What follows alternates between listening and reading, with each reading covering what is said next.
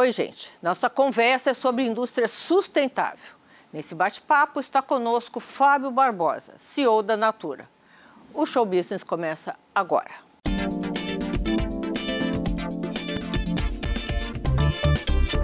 Ele já presidiu o Banco Real, o Santander Brasil, a Febraban e o Grupo Abril. Como se não bastasse, acumula passagem bem-sucedida pela Nestlé, onde começou a sua carreira.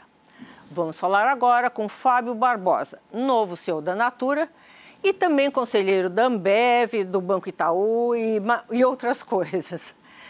Boa noite, Fábio. Como é que você consegue trabalhar incansavelmente desse jeito? Bom, obrigado pelo convite. Prazer estar aqui com você mais uma vez. Uh, eu sou meio agitado, né? Quando a câmera pegar minha perna aqui, eu vou ver que ela está sempre balançando.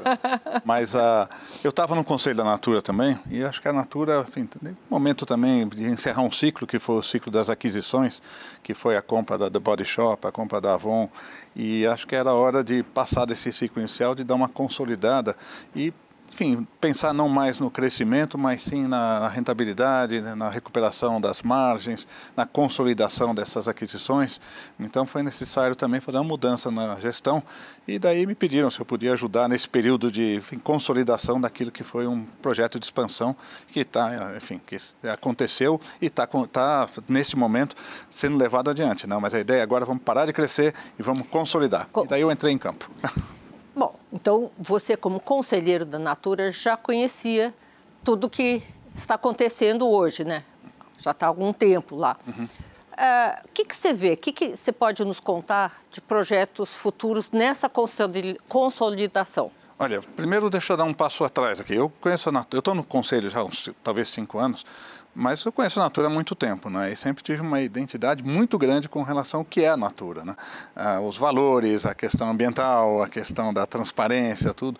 Então eu sempre fui um grande fã e enfim, compartilhei iniciativas quando eu estava no Banco Real, em conjunto com a Natura, para que a gente levasse adiante essa ideia de que as empresas podem sim olhar a questão ambiental, a questão social e serem lucrativas, né? Num mundo em que acha que ou você faz um ou você faz outro. Então esse é o primeiro ponto. Segundo, eu estava no conselho e acompanhando e tudo mais, e fomos todos a favor desse projeto de expansão. Né? Acho que quando a gente chega mais perto agora, ah, passa de 30 mil pés de altura que você está no conselho e chega no chão, a gente vê, obviamente, a complexidade do processo em andamento. Então, o que a gente está fazendo agora é justamente consolidação. Como é que se acelera, isso foi anunciado, né? como é que se acelera esse processo de consolidação da Avon e da Natura na América Latina, como é que a gente uh, busca a eficiência na Avon Internacional, como é que a The Body Shop, que é uma outra aquisição também, vai se consolidar nos mercados onde ela tem sua marca muito forte, rejuvenescer a marca. E no caso da Isop, que é uma quarta marca, eh, foi anunciado há não muito tempo que está sendo feito um estudo com relação a qual a melhor eh, maneira é fazer um IPO, não fazer um IPO, fazer uma separação, não fazer. Isso foi autorizado pelo Conselho e está sendo estudado. Bom, a marca Natura, gente, não preciso nem explicar, né? Completamente consolidada como uma marca ecológica, verde, uh, correta em, no sentido ambiental. Eu queria. Me veio uma coisa à cabeça, você me corrige se eu estiver errada. A, a MAC, quando nasceu, ela nasceu uh, como uma empresa tipo Avon. E ela foi se sofisticando, virando a marca que é hoje. Uhum. Tem algum projeto para Avon nesse sentido? Ou de fazer um upgrade, fazer um, Olha, primeiro vou reforçar o que você falou. A marca Natura tá indo, vai muito bem e realmente eu acho que foi uma uma visão né, correta que teve e cada vez mais valorizada pelos jovens em particular, pela sociedade e tudo. Então, felizmente, caminha muito bem. E o caso da, da Avon, o trabalho que vem sendo feito é mais de rejuvenescer a marca. Né? Uma marca que muito forte né, do mundo inteiro. A gente fala de Brasil aqui. Mas não mudança mas tá de em 80 target, né? países, né? alguma coisa desse tipo. Então, a ideia é como é que você faz para essa marca ser vista como uma marca mais jovem. Tá. E ela sempre teve a pauta dela, mais do que a questão ambiental, foi a questão das mulheres. Né? Ela começou com essa ideia de gerar renda para para as mulheres que então não podiam sair de casa, né? Há cento e tantos anos, né? E continuam com esse negócio. A, a Natura tinha um conceito parecido e agora tem lojas, né? Isso, mas o, o, é, é, meio complementar, meio seguindo a tendência mundial, né? Mas a, ainda o grande, for, a grande força da Natura é na venda direta, um milhão de consultoras, né? Que são essas moças, homens também, mas é uma parte moças que, enfim, fazem o seu trabalho, geram uma renda adicional. Então tem a mesma ideia, mas não era o foco principal. O foco principal sempre foi a questão ambiental, no caso da Natura.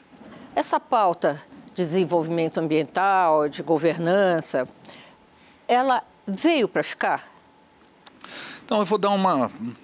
gastar uns minutinhos do seu tempo aqui. Mas eu costumo dizer que isso é uma questão geracional. Né? Eu sempre falo que se a, a nossa geração, a minha geração, Sônia, você é mais nova, não deixou o mundo melhor para os nossos viu? filhos. A minha geração não deixou o mundo melhor para os nossos filhos, deixou filhos melhores para o nosso mundo. Esse pessoal, o pessoal mais jovem tem uma consciência ambiental, social, ética e cidadã que a minha geração não teve, como geração. Então o que eu vejo é que esses jovens têm um padrão de consumo, um padrão de consciência com relação ao papel da empresa, questão ambiental, questão social, questão reputacional, tudo que só faz crescer, né? Então eu brinco dizendo o seguinte: eu não sou capaz e nem me peço aqui para fazer uma projeção sobre economia. Eu não sei e ninguém sabe. Mas sobre demografia eu sei. Cada dia entra no mercado um jovem que tem um outro padrão de consumo, um outro padrão na hora de investir, um outro padrão na hora de buscar seu emprego, e sai uma pessoa mais velha que achava tudo isso uma bobagem. Então, minha resposta a você é: veio para ficar sim, é crescente. Né? Eu vejo a questão do consumidor, quer saber de onde veio a carne, o que acontece com aquela embalagem, qual é a reputação da empresa, o investidor, que quer saber também se a empresa está olhando essa questão ambiental de uma forma responsável. Então, essa tendência para mim veio para ficar. É, vai virar um hábito, né? Eu fiquei lembrando, não sei por que, que me veio à mente, o cinto de segurança é, no carro. Uhum. Reclamaram, ninguém usava, não sei o quê, agora ninguém sai, independente de fiscalização ou não. Perfeito. E por falar nisso, fiscalização nessa área, vai bem? Olha, esse problema da fiscalização, vamos chamar até esse problema de avaliação da empresa, se ela está ou não dentro das normas ESG, eu acho que ainda é um grande problema. Vou fazer só um paralelo rápido, Sônia. Um, no caso de crédito, por exemplo, aquelas agências, Standard Poor's, Moody's, elas eram capazes de dizer essa empresa é 3As, 2As, 1A, e existia uma certa semelhança entre as notas dadas. Não eram iguais, mas eram parecidas. No caso do ESG, está havendo uma grande discrepância. Então, algumas agências dão uma nota alta para uma empresa, outras dão nota muito baixa para a mesma empresa. Então, o que está se fazendo hoje é buscar estabelecer critérios para que você possa avaliar se a empresa de fato está dentro dos conformes daquilo que ela disse estar fazendo, daquilo que ela deveria estar fazendo até. Então, menos fiscalização, porque não é uma questão de governo propriamente dito, mas mais uma avaliação por parte de empresas independentes, porque eu, investidor, eu, consumidor, ou eu mesmo profissional em busca de trabalho, não sou capaz de fazer essa avaliação. Eu preciso que alguém faça e me diga. Então, está falho, mas como alguém falou outro dia, é a mesma coisa querer que um adulto, que um jovem se comporte como adulto. Ainda não dá, mas está sendo trabalhado. Esse é um ponto muito importante Agora, que você levantou. a isenção dessas agências, dessas empresas de avaliação, né? elas deveriam ser montadas pelo, por governos, de, uh, devem ser privadas, qual a sua opinião sobre ah, isso? Na minha opinião, deveriam, sem dúvida nenhuma, ser privadas, assim como são as de crédito. Né? E elas prestam um serviço. Quer dizer, eu, investidor, ou eu, consumidor, especialmente investidor, estou disposto a pagar para uma empresa né, que me dê uma nota. Ou eu, empresa, preciso dessa nota para que tais investidores se enfim, invistam, né? Venham a tomar essa decisão de investir, porque hoje ele não sabe se investe ou não. Então, vai ser um negócio privado, está se acertando, tem várias iniciativas. O problema até, Sônia, é que está tendo iniciativa demais, está precisando dar uma consolidada e parametrizar melhor. Você acha que isso deveria ser um, um, um ranking internacional, ranking nacional? Como seria Ele vai acabar sendo um ranking internacional, né? Um, porque é o seguinte, os investidores globais hoje em dia, eles querem saber se a empresa é ou não é digna, digna acho que é forte, mas é, ela é meritória de receber meus investimentos. Eu tenho uma, um padrão que eu disse junto aos meus investidores, cotistas, no caso de um fundo, dizendo, olha, eu vou investir em empresas que estejam sejam alinhadas com a questão do ESG, né? Ah, e eu preciso validar isso. Como é que eu valido isso? Então precisa de uma agência internacional que diga, não, essa empresa aqui, Natura, a empresa XYZ, ela é ou não é dentro desses padrões. E daí eu posso investir tranquilamente. Olha, Fábio, teve recentemente aqui um entrevistado que eu achei muito engraçado ele dizer o seguinte: há anos atrás, o Banco do Brasil pagava para a gente desmatar. Agora, se você desmatou, ele não financia mais. É, uma, é, é, é, é realmente é uma coisa geracional e que vai ter que se estabelecer. Agora, você fazer uh, uma triagem, né? não ter o, o, o greenwashing, é difícil. Você concorda comigo? Você vê alguns parâmetros que como isso deveria ser montado? Olha, a primeira coisa é de fato está mudando, é geracional. É, mudou e, na minha opinião, é irreversível, não, não tem mais jeito. Então é importante saber, só uma curiosidade, os bancos têm agora um compromisso até 2035, parcialmente, até 2050, de uma forma mais determinante, de no seu portfólio não ter empresas que causem danos ao meio ambiente. Questão ambiental que é a mais tangível, mais fácil de ver. E acho que isso agora, as empresas estão falando, que se prestar atenção. Então o banco vai lá e começa a perguntar: você faz isso, você faz aquilo. Então as empresas estão todas falando: eu preciso começar a fazer. Então eu acho que estão na direção certa. Acho que o greenwashing, eh, eu até vou falar uma bobagem aqui. Hum. Eu até gosto quando começa com greenwashing, porque faz uma promessa, não cumpre e daí as pessoas começam a cobrar. A cobrar. Mas você falou isso, você falou aquilo. Eu já vi gente. Então eu faço uma brincadeira dizendo que tem três razões para as empresas entrarem nisso: é por convicção por conveniência ou por constrangimento, que é uma brincadeira que eu fiz, porque alguém falou uma vez, eu preciso ter alguém que cuide de ESG aqui. Mas para fazer o quê? Eu perguntei a ele, presidente da empresa. Ele falou, não sei, mas não dá para dizer que eu não tenho alguém. Então eu criei essa categoria do constrangimento. São os três Cs, né? três Cs. três é, mas tem gente que faz por convicção, outro faz por conveniência. O fato é que a sociedade vai cobrando e as empresas vão entrando nisso. Mas é importante dizer que isso não é um sonho, isso tem a ver com a empresa ser capaz de atender o consumidor que vem no futuro, a legislação que virá no futuro, que é o exemplo que você deu de Banco do Brasil agora. Quer dizer, faz uma coisa agora, mas depois muda, porque a sociedade está mudando. Então, fique esperto. Em termos de natura, o que, que vocês fazem? Eu sei que ela já começou com um, um, um, vamos dizer, viés ambiental, né? Eu vou falar até mais da questão ambiental, só destacar que uma das coisas da Natura são a questão das relações, né? Sempre foi a questão da consultora também, com a parte das relações e a ideia da, da beleza da mulher ter a ver com como ela é, né? E como ela seria idealizada, né? Não usar modelos que são impossíveis de serem atingidos, mas pessoas mais comuns, né? Para mostrar que tem. Essa relação sempre foi importante. Ambiental desde a questão da origem dos materiais, né? E é muito bacana, eu conhecia por cima, mas agora estou conhecendo mais a fundo, a questão de trabalhar com comunidades na Amazônia. Então tem pesquisa para usar determinadas sementes, determinados frutos e tudo mais para fazer os determinados produtos, mas sempre trabalhando com a comunidade, né? Então ele entra no aspecto ambiental e social, gerando renda para o pessoal que vive da floresta, né? Sem que precise derrubar a floresta, né? Então todos os produtos têm sempre um trabalho em torno da comunidade. Pode ser uma comunidade indígena, pode ser uma comunidade, enfim, de pessoas que vivem naquela região, mas é, é isso, é na, no produto, é na comunidade, na comunidade em, volta do produto e nas embalagens, né? Então a questão do refill, né? Que é você levar uma, uma guardar aquela mesma embalagem, colocar o produto lá dentro, embalagens descartáveis, reduzir, re, re, que sejam reutilizáveis, né? E também reduzir o consumo de plástico, né? Então todo mundo tem uma meta de redução do consumo de plástico, redução do impacto de CO2, utilização de produtos naturais e são metas que podem definir ah, que a pessoa receba ou não um bônus no final do ano. Né? Então está na, tá nas entranhas da empresa, né? não é um negócio paralelo, está nas entranhas. Olha, Fábio, eu quero aprofundar com você, já já no próximo bloco, sobre como manter o homem de pé na floresta, sem derrubar a floresta. Vamos explorar esse tema que eu acho importante e você conhece muito. Gente, fiquem por aí. Nós continuamos a nossa conversa com Fábio Barbosa, CEO da Natura, no próximo bloco. Voltamos com o nosso entrevistado, Fábio Barbosa, CEO da Natura. Fábio, o grande desafio hoje é manter o homem de pé junto com a floresta, sem que ele tenha que migrar daquele ambiente ou sem que ele tenha que derrubar a árvore. Como é que você vê isso? Olha, isso é um grande desafio, você tem toda razão.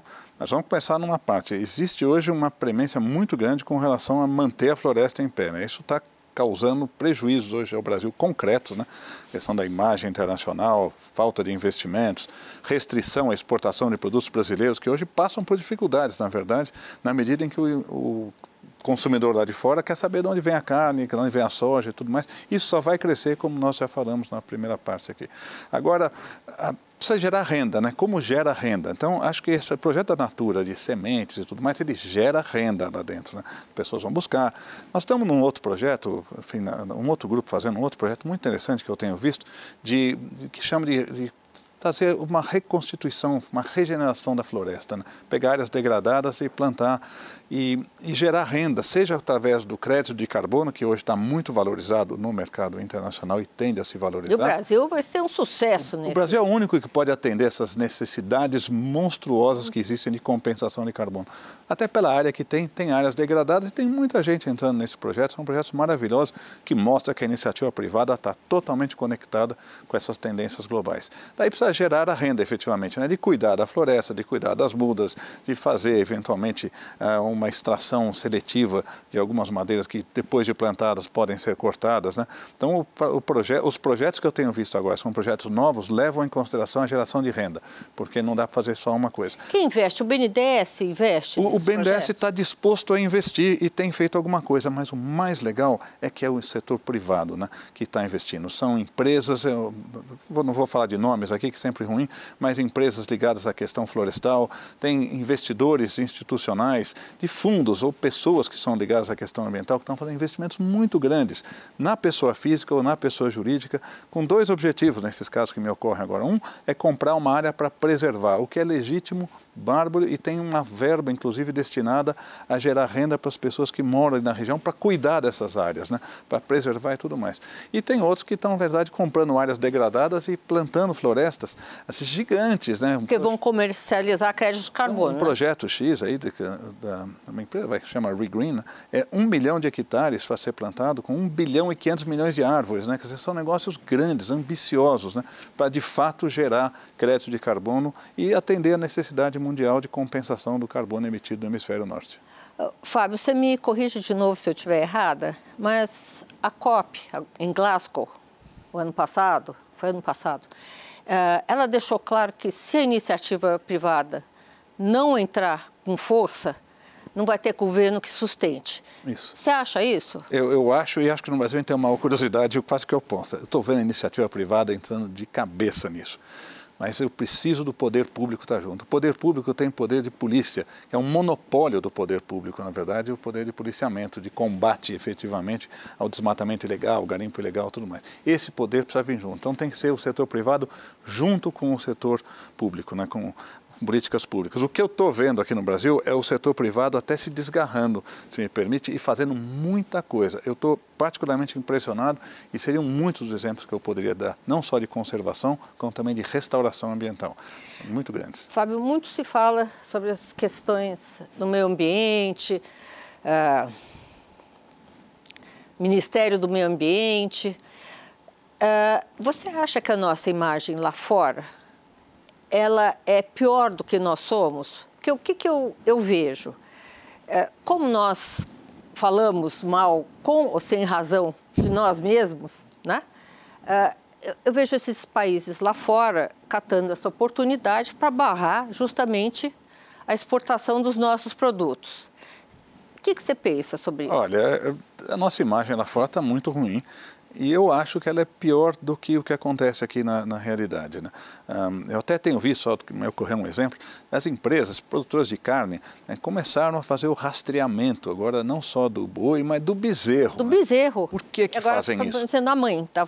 Já tem que saber onde nasceu o bezerro e, já, é, e blockchain permite isso. Né? Porque o europeu quer saber de onde vem essa carne. Né? Então, o que eu acho é que pode até estar tá sendo usado com um pouco de protecionismo, que é a linha que você talvez estivesse sugerindo. Mas eu não acho que é isso. Eu acho que é o consumidor. O consumidor está vindo. Quando eu vejo na Inglaterra um supermercado que não quer mais comprar carne brasileira, que é a Tesco, sem saber de onde ela vem, não teve nenhuma legislação, né? É o consumidor da Tesco Mas que tá alguém dizendo... falou para aquele consumidor, Alguém... olha, isso. alerta, então, a carne o... do Brasil. Exatamente. O que é ruim. Mas os jovens pensam assim. Eu, você certamente lida, você é jovem, mas tem pessoas mais jovens, você lida com essas pessoas, e elas têm, na verdade, essa visão. Claro, eu vejo os jovens falando, De onde vem isso? Por que isso? Eu vejo os jovens, olha, quando vai fazer uma entrevista, eles basicamente entrevistam uma empresa. Eu quando é o contrário, for... né? Eu quando me formei, assim, se uma empresa de cigarro pagasse 50 reais a mais do que uma Natura, que sempre teve uma... É, paga 1.050, outro paga mil, o pessoal ia trabalhar na empresa de tabaco. Ninguém tinha essa outra consideração. Agora o pessoal quer saber o que a empresa faz, o que ela faz no ambiental, o que ela faz no social. Eu acho que é geracional. Eu acho que atribuir isso a medidas protecionistas é tentar negar um futuro que está vindo inexoravelmente. Mas o que, que nós podemos fazer, nós, Brasil, para que isso melhore e a gente uh, consiga atender os padrões exigidos então, primeira por coisa, essa nova geração? Eu, eu gosto quando eu vejo os padrões de consumo. A gente falou aqui de europeu, mas tem chinês também que está querendo saber agora de onde vem e todas essas restrições a, áreas desmatadas. Né? Ou seja, o problema está ficando muito mais global. Então, a primeira coisa que eu vejo é o setor privado que está entendendo que para ele continuar a fazer negócios, vai ter que se enquadrar dentro de algumas limitações. Limitações que eu quero dizer são oportunidades também, né? Energia limpa, energia eólica, energia solar, são grandes oportunidades de negócio. Parece que a gente fala no SG como sendo um negócio restritivo que vai me impedir de fazer as coisas. Não, Não é ele abre, vai abrir né? possibilidade de outras coisas serem feitas, né? Mas precisa entender o que está acontecendo. Então, esse é um ponto importante. Quanto ao Brasil, eu acho que a gente precisava um pouco mais de políticas públicas para isso. Né? Eu acho que tem tido, assim, uma certa, mas no discurso principalmente, uma certa tolerância de que é assim, precisa ser feito, temos que uh, tomar cuidado para também não ficar culpando o homem do campo, ele não tem como viver. Eu acho que essas políticas públicas terão que ser alinhadas com as iniciativas privadas que estão à frente das políticas públicas para que a gente possa reconhecer é, que temos um problema não só de imagem, mas um problema de fato aqui no Brasil. Né? E aí eu sou super otimista. Acho que é uma coisa fácil de virar. É assim, vira rapidamente e a gente vai ser uma potência ambiental. O Brasil tem tudo para ser uma potência ambiental. Fábio, nós saímos, o Brasil sai na frente nessa política ambiental. Né? Somos responsáveis por somente 3% da emissão de carbono de gases uh, uh, efeito estufa.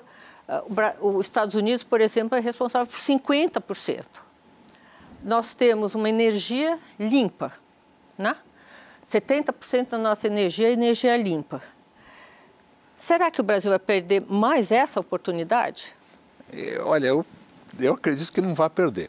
O Brasil é uma potência ambiental, o Brasil é o país que pode dar resposta a isso. Lembrando que os 3% a que você se referiu, eles vêm muito mais de queimadas da floresta do que de emissão propriamente dito. Né? O Brasil tem energia limpa. O Brasil agora está tá investindo um monte em energia eólica, energia limpa, energia solar. Eu mesmo tenho enfim, pequena propriedade no interior e com energia solar que toca um monte de gente colocando energia solar que é muito barata então, mas a Alemanha agora Fábio está tá, tá usando carvão de novo? Então isso tem a ver com a questão da guerra que podemos falar já Tudo já. bem mas está usando. está usando né? mas é, é uma situação de exceção mas vamos falar já. Eu acho que o Brasil devia parar de se de falar, ah, mas estão querendo de mim é, que eu faça o que eles já queimaram as florestas dele, agora não posso queimar a minha, queimar a minha. Isso é uma bobagem. A gente tem a, o momento é hoje. Nós estamos no ano 2022. É isso. Vamos fazer aquilo que pode ser feito para ganharmos espaço no mercado, ganharmos dinheiro, protegermos a floresta, monetizarmos a floresta, eu acho que é fantástico, é uma potência ambiental e o mundo precisa do Brasil. A gente, se a gente perder essa oportunidade, então, é não, não, não, é possível. Agora, você, você falando sobre conscientização, agora um pouquinho mais para trás, eu, eu lembrei, eu estive recentemente na Suíça, numa cidadezinha bem pequenininha, chamada Silisberg, que é onde a Suíça foi realmente fundada. Eles não têm lei ambiental eles cortam árvores ali. Agora, 30% do território da Suíça ainda é de floresta, mas não existe uma lei proibindo a, a, o corte de, de, árvore. Por quê? Porque a população fiscaliza. Né? Ah, quando é que o Brasil vai chegar ao ponto da população fiscalizar a Amazônia, vamos dizer? Olha. É difícil é, comparar o Brasil com a Suíça também é quase que injusto. Eu morei lá muitos anos. Você abriu aqui dizendo eu trabalhei na Nestlé durante 12 anos, então conheci bem a Suíça. Eu acho que a resposta é igual à Suíça nunca, mas que a gente, que o setor privado, empresas, porque também a floresta amazônica é longe aqui, é, é tão longe da gente. A maior parte das pessoas nunca viu sequer isso, né? Na Suíça, que você está falando, o cara está do lado, né? ele vê ali, ele sabe a árvore que tem e tudo mais, ele protege um pouco mais. Mas eu estou apostando mais é nas empresas, é nos investidores, é no consumidor, essa é a sociedade civil se mobilizando e o Estado entrando só com o poder de polícia que lhe cabe efetivamente para combater o ato ilegal. Né? Nenhuma empresa pode, eh, enfim, de vontade própria, combater um ato ilegal de alguma pessoa que esteja cortando madeira ou que esteja explorando garimpo. Isso é a função do Estado. Né? Então eu estou animado. Então, vamos aprofundar um pouquinho mais esse tema. Eu vejo as grandes empresas todas nessa linha. As empresas médias, vai, 70%. Como vão se virar as pequenas? Olha, é muito interessante sua pergunta aqui. Falando rapidamente, eu participei de um seminário outro dia e eu dizia o seguinte: a empresa grande, eu sempre omitindo nomes, ela precisa cuidar de três coisas muito simples: é escopo 1, escopo 2 escopo 3. Né? Escopo 1 é o que ela faz no seu dia a dia, escopo 2 é a energia que ela usa, escopo 3 é seus fornecedores e distribuidores. Então eu estou vendo empresas grandes agora que querem ter esses selos internacionais chegando para as empresas médias e pequenas que vendem produtos para elas para dizer: escuta, o que você está fazendo? Né? E não olhando no sentido fiscalização punitivo. se diz a fiscalização é da própria empresa que, fiscalizada pelo consumidor lá fora, fala: eu não posso dizer que eu faço tudo certo. Se você pegar um exemplo antigo da empresa que fazia tênis e que usava mão de obra barata ou quase escrava na, na, no Oriente, né, na, países asiáticos.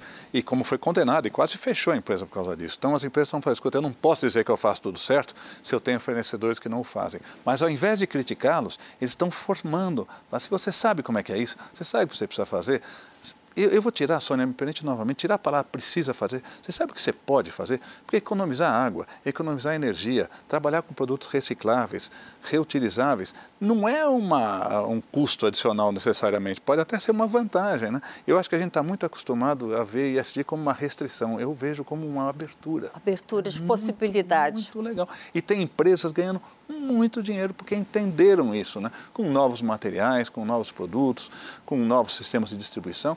Automóvel elétrico, né? o automóvel elétrico está aí, está acontecendo, todo mundo entendeu, vai ser elétrico, vai demorar. Mas se faltar energia. Mas vai ser elétrico. Oi? Se faltar energia. Bom, aqui no Brasil não há no razão para faltar é energia. Caso, ah, mas... o, o, o, assunto que nem devia abrir aqui, que a gente não vai sair daqui, é a questão de guerra, utilização de carvão temporariamente, é uma outra história, que infelizmente acontece e é a realidade. Né? Também não podemos deixar as pessoas morrendo de fome e de frio, né? mas eu acho que a substituição já vinha acontecendo e vai acelerar. Eu acho que é irreversível e é crescente. Fábio, infelizmente vou ter que te interromper um minutinho. A gente volta, tá? No próximo bloco, continuamos a nossa conversa com Fábio Barbosa, CEO da Natura. Fique com a gente. Fábio, estamos aqui no nosso terceiro bloco. Eu vou te provocar com políticas públicas, né? Qual a sua visão das atuais políticas públicas a favor do meio ambiente?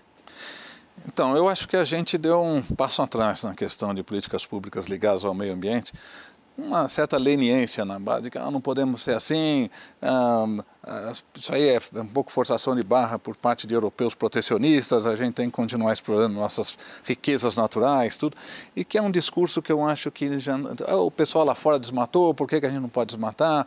Então deixamos de queimar equipamentos, que era uma, uma atuação forte da polícia, correto ou incorretamente, eu não quero saber, havia erros, Obviamente que havia. Havia abusos? Obviamente que havia. Mas também acho que a gente foi de um extremo para o outro, né? Então, na base do tudo pode, né? Então, tem gente que fala, escuta, é bom aproveitar agora, onde as restrições são pequenas, depois o fato está feito, a mata está... E como fazer? Aí não tem mais como voltar atrás, né? Falo assim, depois cortou uma árvore, não dá para... Dá para não cortá-la, mas depois cortou, acabou.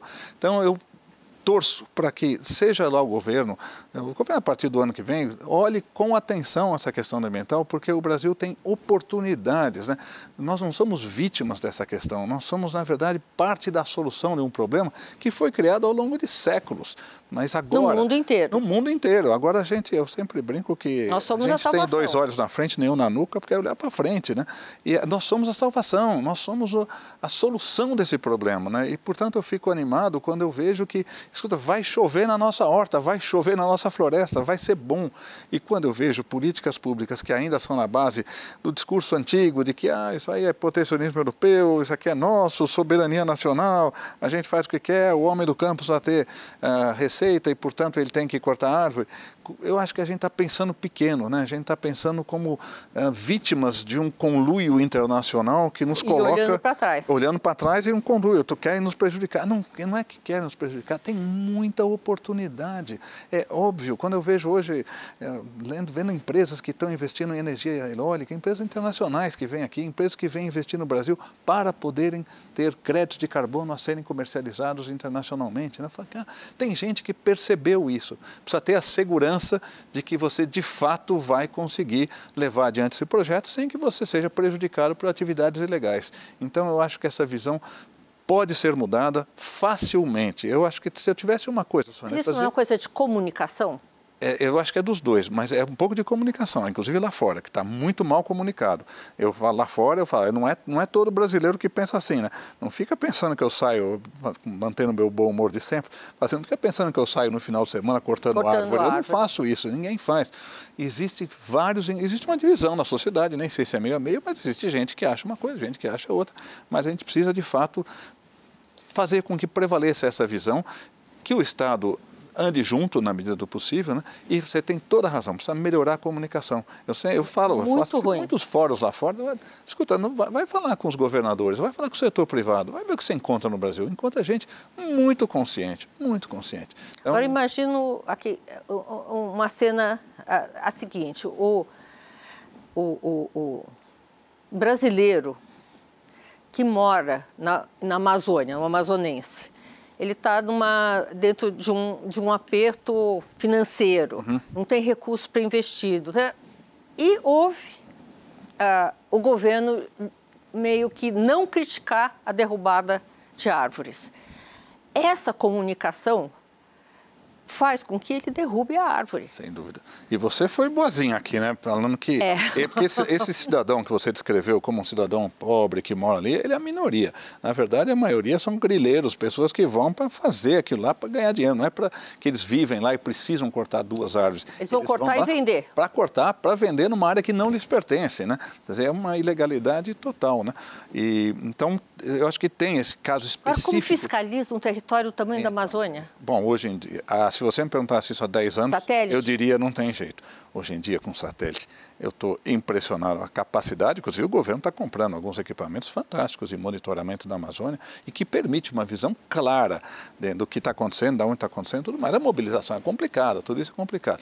Mas precisa ter, usando um termo muito antigo, né, precisa ter vontade política, precisa querer fazer. Se você quiser fazer, você vai encontrar caminhos e vai ficar uma marginalidade. Sônia sempre vai existir, existe na Suíça, no Japão, em todos os lugares do mundo. E não é no Brasil que não vai ter. Mas a questão é a leniência que levou a um aumento disso aí. É isso Exatamente, que precisa ser a comunicação. Agora, vamos voltar um pouquinho ah, para o desmatamento fora do Brasil. Ah, nos Estados Unidos, parece que está sendo criado um movimento, já foi criado um movimento a favor do desmatamento, a dizer, olha, temos que voltar a focar em lucro, temos que voltar...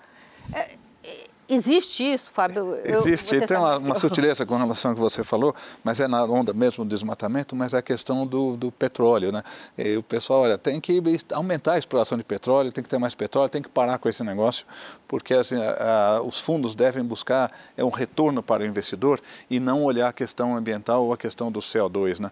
Um, e tem, vem, vem do Texas, vem de Oklahoma, vem dos estados americanos que dependem da produção de petróleo. Né? Então é legítimo. Eu achei boa essa crítica, porque faz todo mundo ficar mais esperto. E vim naquele argumento, Sônia, que eu defendo há décadas, que não é o mundo do ou, é o mundo do e. Não é ou você ganha dinheiro ou você olha a questão ambiental. É ganhar dinheiro e olhar a questão ambiental, como a Natura faz. E diga-se passagem, olhando para frente, eu hoje teria preocupação em achar que o negócio de petróleo tem mais 10, 20, 30 anos de perspectiva, porque eu acho que não vai ter pelo padrão de consumo dos jovens, pela preocupação que os jovens vão tendo. Lembrando que esses jovens, como eu brinquei há pouco, eu sou capaz de fazer projeção sobre demografia. Eles vão ascender, eles vão ser diretores de empresa, vão ser presidentes de empresa, vão ser diretores. Eh, então isso é um caminho natural. É um caminho natural. Não precisamos nos desesperar não, tanto. Não se, quer dizer, eu acho que a gente está na direção certa, mas a velocidade eu não sei. E a velocidade poderia ser mais rápida ou menos rápida, dependendo do engajamento do Estado, dependendo do engajamento de outros países. Essa preocupação dos Estados Unidos, que eh, sempre foi mais alheio a essas iniciativas. Estados Unidos que eu digo, é os Estados Unidos do centro, né? Você vai para Nova York ou para a costa oeste, é, é outro mundo. Então não é que os Estados Unidos, alguns estados dentro dos Estados Unidos estão com essa teoria de que, olha, para com essa bobagem toda. Eu estou na ponta de que ó, isso não é bobagem e é bom você ficar esperto com Agora, relação ao que, que tem. Como é que você é, é, faz algum governo no mundo ser proativo? É, eu estou há muitos anos nessa profissão de jornalista e todo governo que acompanha, brasileiro ou lá fora, ele é reativo, né? Uh, existe alguma maneira de tornar um governo proativo? É, é, é, o, é, é, o novo, é o jovem votando? Como é que faz isso dentro de uma democracia? Bom, primeiro é, é o jovem votando. Uh, fazer uma, uma provocação, né? O governo também não pode ficar dissociado da sociedade, né? O governo é para refletir o que a sociedade pensa. Pois Nós é. votamos e o governo vai lá. Então, é, é, através do voto, na verdade. O que a gente vê na Europa ou nos Estados Unidos, dependendo dos estados que você está falando, é uma preocupação do jovem com relação a políticas públicas, ambientais e sociais. Né? Ah, é crescente esse negócio. No caso do Brasil, não, nem vamos abrir essa pauta agora, mas toda a questão de integração social, integração de diferentes raças, gênero, enfim, um monte de problemas que temos, alguns até específicos do Brasil. Né? Mas voltando à questão, eu acho que a resposta é, é através do voto, é através de deputados, é através de uh, governadores tudo mais. No Brasil, dizer, o problema, se me permite, não acontece a nível estadual. A nível estadual ele vai muito bem em vários estados, inclusive no estado de São Paulo, onde tem havido um aumento da área de mata nativa, né, mata, mata preservada. Ah, o problema é, é, o governo federal nesse momento, né? Como é que esse poder de polícia que é usado pelo governo federal, como é que a gente dá o apoio necessário para que... Fazer uma provocação, talvez é, delegar esse poder de polícia federal para os estados, para os municípios, que estão ali vendo o que está acontecendo. Isso. Né? Que é um grande problema do Brasil, que é a federalização é, é, Aí a gente teria mais é, um programa. que você falou aqui, Sônia, abre um novo capítulo que é um monte é. de problemas do Brasil seria resolvido pela essa descentralização. Mas, enfim, acho que está longe disso. Mas com relação ao poder de polícia, a questão de verbas e tudo mais, pode ser. A Polícia Militar Estadual pode fazer isso, né? Mas Polícia Federal que tem sido mais ativa, zonas de fronteira, tudo mais, é um assunto de Polícia Federal. Que, que você poderia deixar de mensagem para o nosso telespectador em termos de futuro? Deixa uma mensagem para gente. Olha, Vou tentar fazer duas mensagens. Primeiro, eu destaquei aqui que nós temos uma questão geracional, né? onde os jovens têm uma consciência ambiental, social, ética e cidadã que, que a nossa geração, a minha geração não teve, e eu vejo as gerações cada vez melhores com relação a isso. Então, isso me deixa otimista. Né? O segundo, que eu queria fazer uma provocação, é que a gente vai ser julgado daqui a 5, 10 anos pelo que fazemos hoje, com regras daqui a 5, 10 anos. Você tem que ter um olhar para o futuro. Coisas que pareciam legais não mais são. Durante a nossa conversa, Sônia, você deu o exemplo da, do Banco do, do Brasil, Banco que do financiou Brasil. e agora não financia. Então, eu, eu acho que é importante. Tem, nós somos sendo julgados, nós estamos sendo julgados hoje pelo que fizemos há 5, 10 anos com regras e valores de hoje. Na questão ambiental tem multas enormes, a questão, é, enfim, até mais complicada, mas de, atores ou pessoas que são julgadas hoje por coisas que fizeram há 10 anos, mas não vieram à tona, né? E agora vieram, né? Por que, que vem à tona desde anos? Porque a sociedade está mudando, né? Então eu acho que a gente tem que ter uma visão, antecipar um pouco as tendências a de futuro. A sociedade tem que ser proativa. E, e, ela, a sociedade tem que ser proativa, mas daí eu Não junto reativa. as duas coisas. Como a sociedade tem que ser proativa e como os jovens estão mais conscientes, eu acho que a mensagem que fica de otimismo é que nós estamos caminhando numa boa direção. O que precisamos agora é acelerar, né? Porque sempre os mais velhos seguram um pouco isso que os jovens querem fazer, mas acho que a tendência é inexorável, a questão é a velocidade. Fábio, muito obrigada por essa aula aqui que você deu hoje aqui no programa, pelo seu tempo, que eu sei que é escasso. Prazer. Espero vê-lo outras vezes aqui no programa. Um prazer, sempre. Semana que vem, eu, Sônia Raci, tenho um encontro marcado direto dos estúdios da Band aqui em São Paulo de novo. Até lá!